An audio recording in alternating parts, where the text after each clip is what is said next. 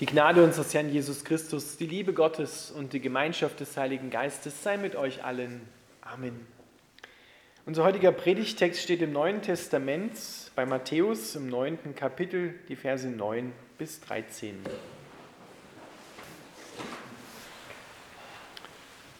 Als Jesus die Straße entlang ging, sah er Matthäus in seiner Zollstation sitzen. Folge mir nach, sagte er zu ihm, und Matthäus stand auf und folgte ihm nach. Am selben Abend lud Matthäus Jesus und seine Jünger zum Abendessen ein. Einige andere Steuereintreiber und viele stadtbekannte Sünder waren ebenfalls gekommen. Die Pharisäer waren empört. Wie kommt euer Meister dazu, mit solchem zu essen? fragten sie seine Jünger. Als Jesus es hörte, antwortete er, die Gesunden brauchen keinen Arzt, wohl aber die Kranken. Und er fügte hinzu, nun geht und denkt einmal darüber nach, was mit dem Wort in der Schrift gemeint ist. Ich will, dass ihr barmherzig seid. Eure Opfer will ich nicht, denn ich bin für die Sünder gekommen und nicht für die, die meinen, sie seien schon gut genug. Lieber Vater im Himmel, wir bitten dich, dass du unsere Herzen öffnest, dass wir deine Barmherzigkeit empfangen. Wir öffnen sie dir. Amen.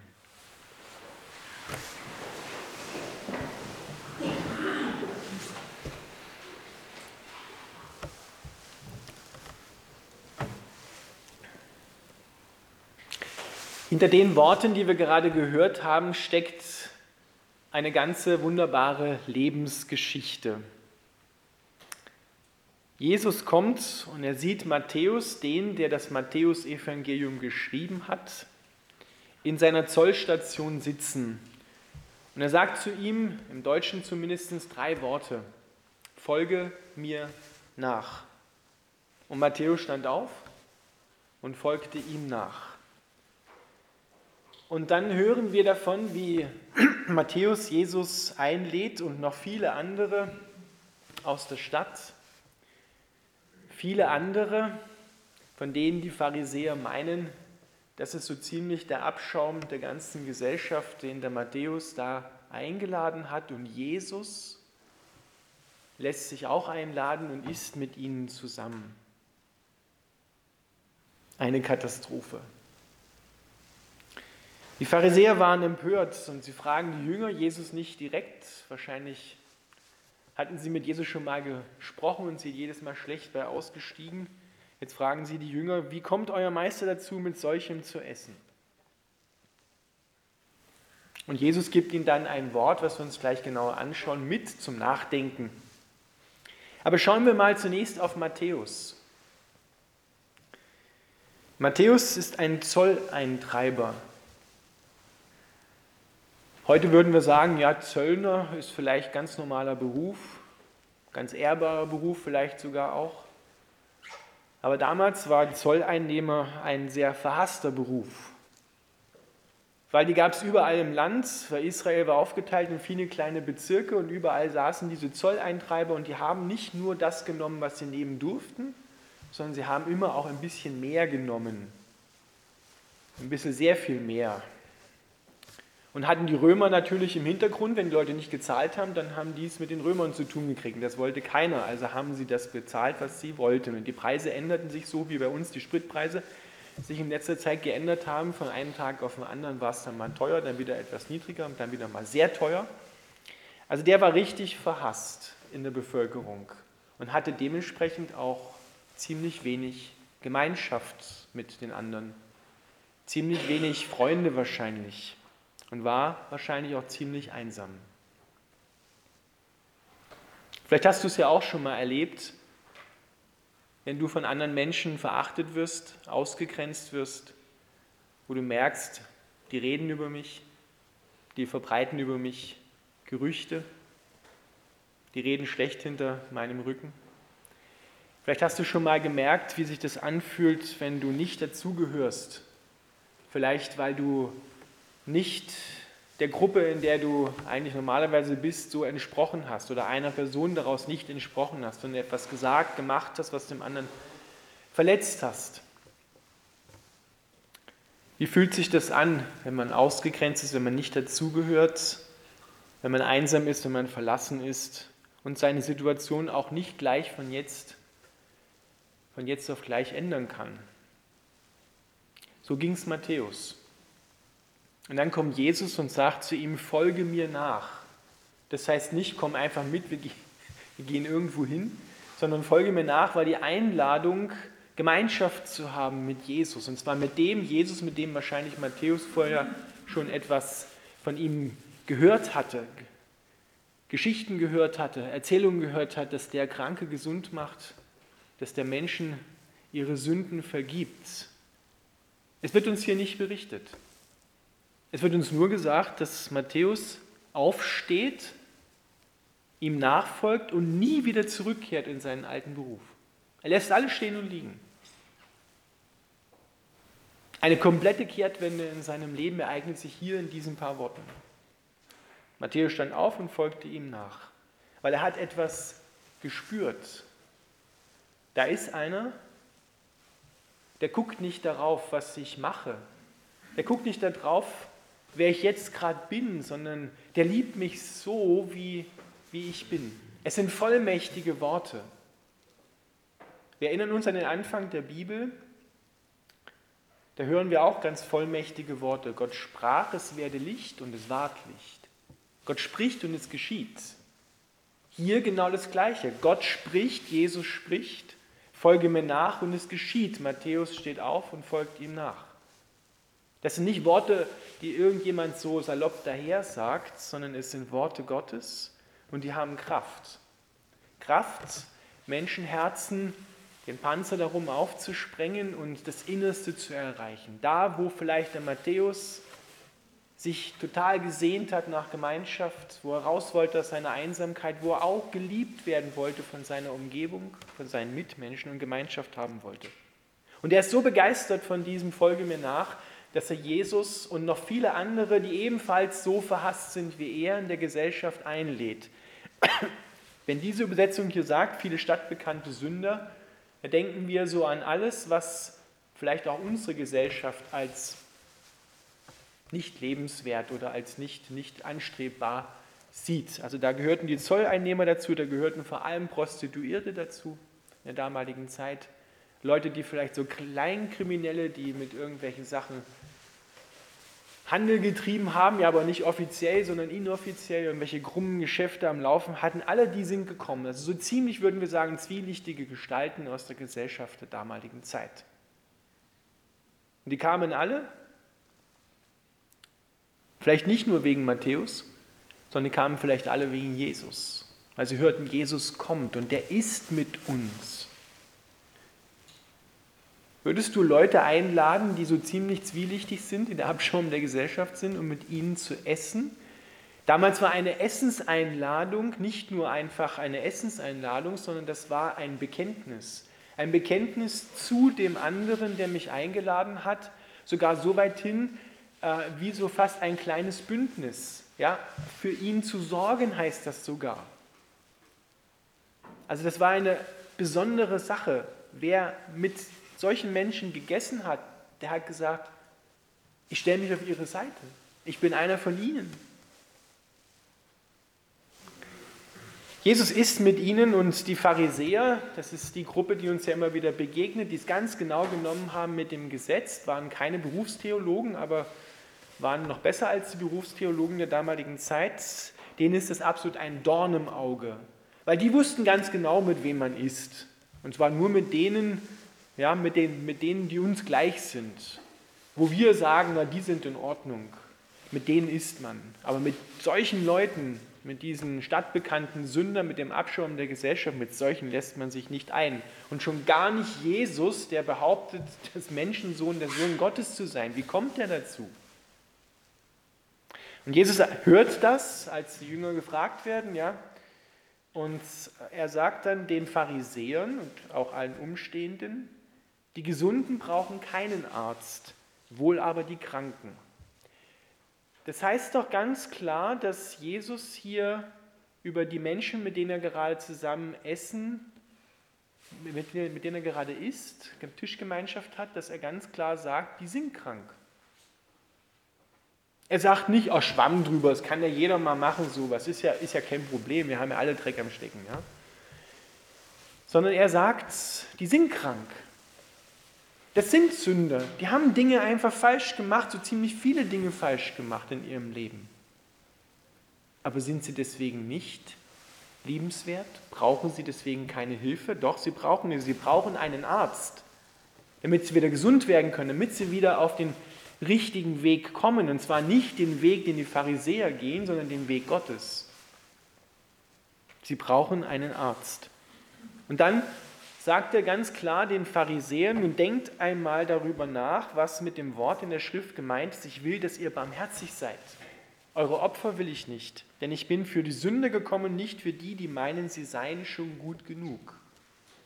Eine ganz klare Ansage an die Pharisäer, die war nicht ironisch gemeint, war auch nicht überheblich gemeint, sondern Jesus hatte nicht nur ein Herz für die Kranken, mit denen er gerade ist, sondern auch für die Pharisäer. Auch die liebte er. Auch da wollte er, dass sie umkehren. Aber die Pharisäer meinten, in dem, wie wir sind, in dem, was wir tun, wir halten das Gesetz ein, sind wir schon recht. Wir sind schon gut genug, wir brauchen keinen Arzt. Wir sind ja nicht krank. Die waren so von sich überzeugt, dass sie gemeint haben, ja, die sind schlecht, aber wir sind gut. Die wussten ganz genau, wie die Welt aufzuteilen ist. Wir sympathisieren vielleicht gerade jetzt mit den Kranken, mit denen, die da am Tisch sitzen, mit, mit Matthäus, fühlen uns einsam. Aber wenn wir ganz ehrlich sind, so ganz ehrlich sind, dann steckt in jedem von uns auch ein Pharisäer. Wir wissen oft ganz genau, wer zu uns gehört und wer nicht zu uns gehört. Wir wissen ganz genau, wie man in der Gesellschaft sich bewegt, was man tut und was man nicht tut. Wir wissen ganz genau, wer die Guten sind und wer die Schlechten sind, die Bösen sind. Aber würden wir die Bösen zum Essen einladen? Würden wir uns um diese Menschen wirklich kümmern? Glauben wir in unserem Herzen, dass wir vor Gott schon recht sind? Oder lassen wir uns einladen von Jesus, folge mir nach und wir stehen auf, verlassen alles, was wir bisher da gemacht haben, wo wir geglaubt haben, das ist schon rechtens, verlassen unseren alten Weg und folgen ihm nach. Jesus hat Matthäus ein unschlagbares Angebot gemacht. Und Matthäus hat es angenommen. Und das ist die Frage an dich, die Frage an uns. Jedes Mal, wenn wir aus der Bibel etwas hören, selbst lesen, wenn wir über Jesus etwas hören, dann darfst du im Hintergrund immer diese Worte mithören. Folge mir nach. Das, ist, das, ist, das schwingt immer mit bei Jesus. Jesus spricht nie einfach nur mal so was zu dir, sondern da kommt immer der Aufruf, ihm nachzufolgen. Die Frage ist, stehst du auf und folgst ihm nach? Packst du das Geschenk aus, was Jesus dir gegeben hat? Oder sagst du, ja, eigentlich bin ich ja gar nicht so schlecht. Bin ja eigentlich recht gut, ich habe noch keinen ermordet, ich habe noch niemanden was grob gestohlen. Ja, es gibt schon mal Bereiche, wo,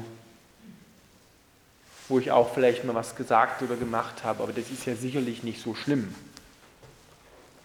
Das Urteil Gottes über jeden Menschen ist, selbst über die Besten unter uns, da ist nicht einer, der gut ist. Römerbrief Kapitel 3. Da ist nicht einer, der gut ist. Da ist keiner, der 100% der Gerechtigkeit entspricht, die ich an den Menschen anlege. Warum nicht? Warum ist Gott da so scheinbar unbarmherzig und ungnädig und sagt nicht einmal, die Besten schaffen es?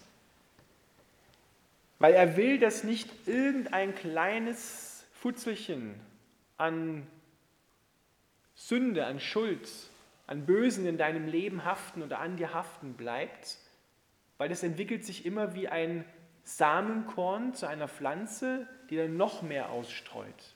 Das potenziert sich, wenn es da bleibt, wo es ist. Deswegen sagt er, du musst komplett frei davon sein. Ich will dich frei haben in allen deinen Umständen, in denen du lebst. Frei haben von allem, was dich belastet. Frei haben von allem, was dich auf verkehrten Weg führt. Weil selbst das Kleinste kann letztendlich dazu führen, dass daraus etwas Großes wird. Kleines Beispiel, wie schnell das gehen kann. Fast direkt vor unserer Haustür, wenn wir den Ukraine-Krieg anschauen, der hat nicht angefangen erst, als die Soldaten einmarschiert sind, sondern der hat angefangen in den Herzen und in den Gedanken von ein paar Leuten. In ihren Herzen hat er angefangen, mit einem kleinen Gedanken. Mir reicht nicht das, was ich habe, ich muss mehr haben. Und wenn die es mir nicht geben, dann hole ich es mir mit Gewalt. Und je nachdem, wie viel Macht und wie viel Geld ein Mensch hat, hat er dementsprechend auch Mittel. Ja, uns steht keine Armee zur Verfügung, aber wir haben manchmal auch solche Gedanken und denken, wenn du mir nicht geben willst, was ich haben will, dann gebrauche ich Gewalt. Wir schlagen nicht immer gleich jemanden, aber manipulieren tun wir auch gerne. Wir kommen schon irgendwie an unser Ziel. Das fällt uns oft nicht schwer. Und da sagt Gott, dieses kleine Futzelchen, wo wir meinen, es ist doch nicht weiter schlimm, genau das ist es, was uns letzten Endes zu Fall bringt. Weil aus dem wird etwas Großes und am Ende, siehe Ukraine-Krieg, steht der Tod. Immer.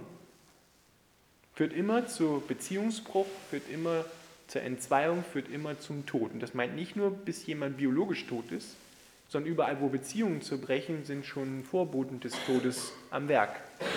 Und genau das will Gott nicht.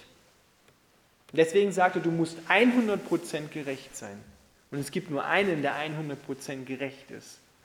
Das ist Jesus. Und Jesus sagt, weil ich 100% gerecht bin, wenn du an mich glaubst, dann bist du es auch. Das ist das Angebot, was Gott macht.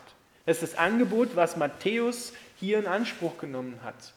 Er hat gesagt, hier gibt es einen, der liebt mich so, wie ich gerade bin. Aber seine Liebe verändert mich. Seine Liebe hat mich gefunden, ich lasse mich finden, ich lasse mir helfen. Jeder, der meint, der keine Hilfe braucht von Gott, der wird letzten Endes dorthin kommen, wo die Pharisäer gerade sind. Die sind schon gerecht, nach ihrer Meinung. Und dabei sind sie nicht gerecht. Weil Jesus sagt einmal ziemlich provokant am Anfang, auch im Matthäus-Evangelium, ein paar Kapitel vorher, wenn eure Gerechtigkeit, unsere, nicht besser ist als die der Pharisäer, dann werdet ihr nicht in das Himmelreich hineinkommen. Wow. Nicht besser ist als die der Pharisäer, die eh schon die Messlatte ziemlich hochgelegt haben, wir sollen noch drüber kommen. Ja, das ist ja unmöglich. Genau, das ist es. Es ist unmöglich, dass du von dir aus gerecht sein kannst, sondern Gott schenkt dir die Gerechtigkeit. Er sagt, du bist recht so, wenn du an meinen Sohn Jesus und das, was er am Kreuz gemacht hat, glaubst. Dann bist du sogar tadellos. Er findet nichts mehr an dir, was er irgendwie noch verurteilen könnte. Deswegen kann Paulus sagen, wer in Christus ist, wer an ihn glaubt, da gibt es keine Verurteilung mehr, nie mehr. Da kann kommen, wer will, und dich ausgrenzen. Du hast immer noch Gemeinschaft mit Jesus und mit denen, die auch zu ihm gehören. Genau das hat Matthäus ergriffen. Und genau das haben die Pharisäer nicht ergriffen. Vielleicht der eine oder andere später. Aber Jesus schickt sie nach Hause und sagt, denkt einmal darüber nach. Ich will Barmherzigkeit. Ich will, so wie Gottes Herz die Menschen sucht, die krank sind, die sich selber nicht helfen können. Das sind wir ja alle. Genau denen will ich helfen. Genau daraus will ich sie erlösen, aus, ihrer, aus ihrem eigenen Sumpf herausholen, in dem sie gerade sind. Die Gesunden brauchen keinen Arzt, wohl aber die Kranken. Und es gehört schon was dazu, selber sich einzugestehen, dass man krank ist.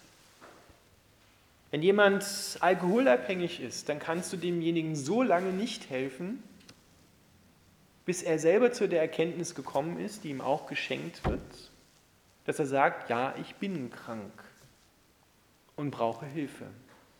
Erst dann kann die Therapie wirklich fruchten.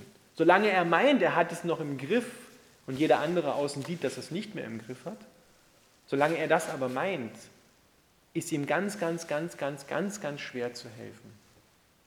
Und das trifft nicht nur für die Leute zu, sondern es trifft für uns alle zu. Solange wir meinen, wir kommen ohne Hilfe zurecht, muss man ganz ehrlich sagen, kann, kann auch Gott im Moment dann nichts machen, weil wir es nicht einsehen, weil wir nicht umkehren. Aber er arbeitet weiter an uns, Gott sei Dank, und seine Liebe umgibt uns und so lange weicht sie uns ein, bis wir dann sagen, ja, okay, auch ich bin krank in bestimmten Bereichen, auch ich brauche Hilfe. Ich will mir von dir helfen lassen, bring mich wieder zurecht. Genau in den Bereichen, wo ich mich ausgegrenzt fühle, wo ich krank bin. Weißt du, und jeder, der jetzt wirklich eine Krankheit hat, der, der kann da mitreden, der weiß, wie sich das anfühlt, wenn man nicht so ist, wenn man nicht so mit kann und sieht das bei anderen, wie die alle fröhlich sind, rumspringen, keine Schmerzen haben und denken, wow, das ist ungerecht. Denen geht es gut und mir, ich kämpfe schon so lange vielleicht damit rum. Und dann kommt aber dieses Angebot von Jesus, der sagt, komm, leg deine Schmerzen auf mich, leg deine Krankheit auf mich, ich helfe dir. Ich bringe dich wieder zurecht. Mit wem identifizierst du dich in diesem Text? Mit Matthäus oder mit den Pharisäern? Jesus spricht auch zu dir, folge mir nach und hoffentlich stehst du auch auf. Gott wünscht sich das, sehnt sich danach und folgst ihm nach. Verlässt alles, gehst hinein in die Gemeinschaft mit Jesus, die Tischgemeinschaft mit Jesus und vielen anderen, denen es genauso geht wie du. Die erste Seligpreisung, damit möchte ich schließen, die im Matthäusevangelium vor der Bergpredigt steht, heißt, selig sind, die da geistlich arm sind. Und da sind nicht die, die gemeint, wo wir glauben, die haben irgendeinen mitlaufen, ja, sondern da sind die gemeint, die erkannt haben, dass sie Gott brauchen. Das heißt das übersetzt. Gerettet sind die, selig sind die, gerettet sind die, die erkannt haben, dass sie Gott brauchen. Brauchst du Gott? Ich schon. Amen.